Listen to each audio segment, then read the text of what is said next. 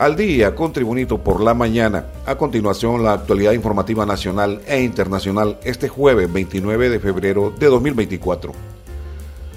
La Fiscalía Federal presentó la primera grabación como evidencia en el juicio en Nueva York en contra del expresidente de Honduras, Juan Orlando Hernández, que consistió en una conversación entre dos narcos en la que sale a relucir una presunta pista ilegal de aterrizaje que Jo utilizaba para recibir cargamentos de drogas, según lo expuesto en la grabación.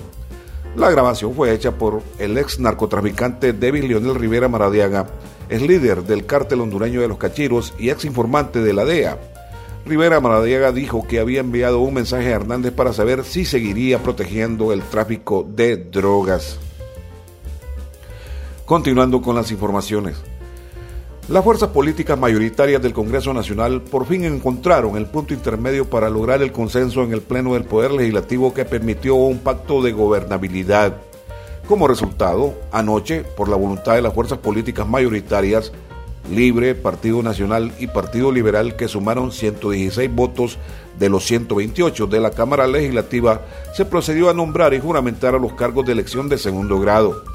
En los acuerdos políticos, se logró el consenso para ratificar a Joel Zelaya como fiscal general del Estado para el periodo 2024-2029 y a Marcio Cabañas como, como fiscal adjunto, quien fue propuesto a iniciativa del Partido Liberal.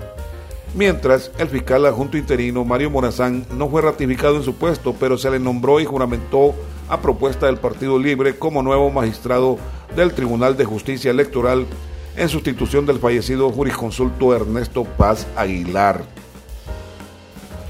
Continuando con las informaciones.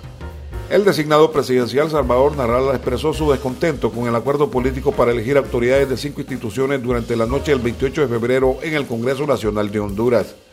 Según Narrala, lo sucedido representa una unión de corruptos que se autodefienden. Esto se debe a los señalamientos realizados durante el juicio por el narcotráfico del expresidente Juan Orlando Hernández en la Corte del Distrito Sur de Nueva York que inició el pasado 20 de febrero. En una publicación, Narral anunció su retiro del bloque de oposición ciudadana BOC, mencionando que se unieron en agosto de 2023 para evitar que la presidencia de Honduras tomara el control del Congreso Nacional. Además, instó a sus seguidores a respaldar su decisión y unirse a su nuevo movimiento de personas independientes. Más informaciones. El séptimo día del inicio del juicio contra el expresidente Juan Orlando Hernández transcurrió con las confesiones del sanguinario capo débil Leonel Rivera Maradiaga, miembro del cártel que ingresó con sus hermanos conocidos como los Cachiros. En el interrogatorio que había comenzado el martes a cargo de la Fiscalía, Rivera Maradiaga siguió relatando, esta vez interrogado por la defensa del ex gobernante, su rosario de crímenes, 78 en total, sus nexos con figuras políticas y, por supuesto, su relación con el expresidente. Más informaciones. A partir del 1 de marzo próximo, la Secretaría de Salud otorgará 229 plazas para médicos generales que fortalecerán la prestación de servicios a la población en el sistema sanitario. El anuncio lo realizó la ministra de Salud, Carla Paredes, en la reunión sostenida con la Junta Directiva del Colegio Médico de Honduras. Además, este año se pondrán a disposición 72 plazas para médicos especialistas que serán sometidas a proceso de concurso. Continuando con las informaciones. En el campo internacional, el presidente de El Salvador, Nayib Bukele, afirmó este miércoles en su cuenta de X que su país no venderá las supuestas reservas de Bitcoin que posee a pesar de que su valor ha superado los 60 mil dólares. No venderemos, por supuesto, al final 1 BTC, 1 BTC. Esto era cierto cuando el precio de mercado estaba bajo y es cierto ahora, escribió en inglés en la referida red social. Además, el presidente salvadoreño Nayib Bukele criticó el supuesto silencio mediático sobre el incremento en el valor del Bitcoin de los últimos días.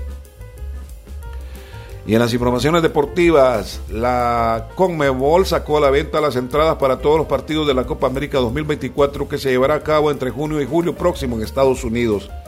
Con excepción de la final, encuentro que tendrá tickets a disposición a partir de abril, los fanáticos del fútbol ya están en condiciones de asegurarse un lugar en uno de los 32 cotejos que se desarrollarán entre el 20 de junio y el 14 de julio en distintos estadios del país norteamericano. La modalidad de compra es de forma online a través de la página oficial de la competición www.copaamerica.com pleca entradas y los precios oscilan entre los 45 dólares para los partidos de menor calibre hasta los 30 mil dólares para los mejores asientos en una de las semifinales. Este ha sido el reporte de informaciones de Tribunito por la mañana del jueves 29 de febrero de 2024. Tribunito por la mañana os da las gracias y les invita a estar atentos a su próximo boletín informativo.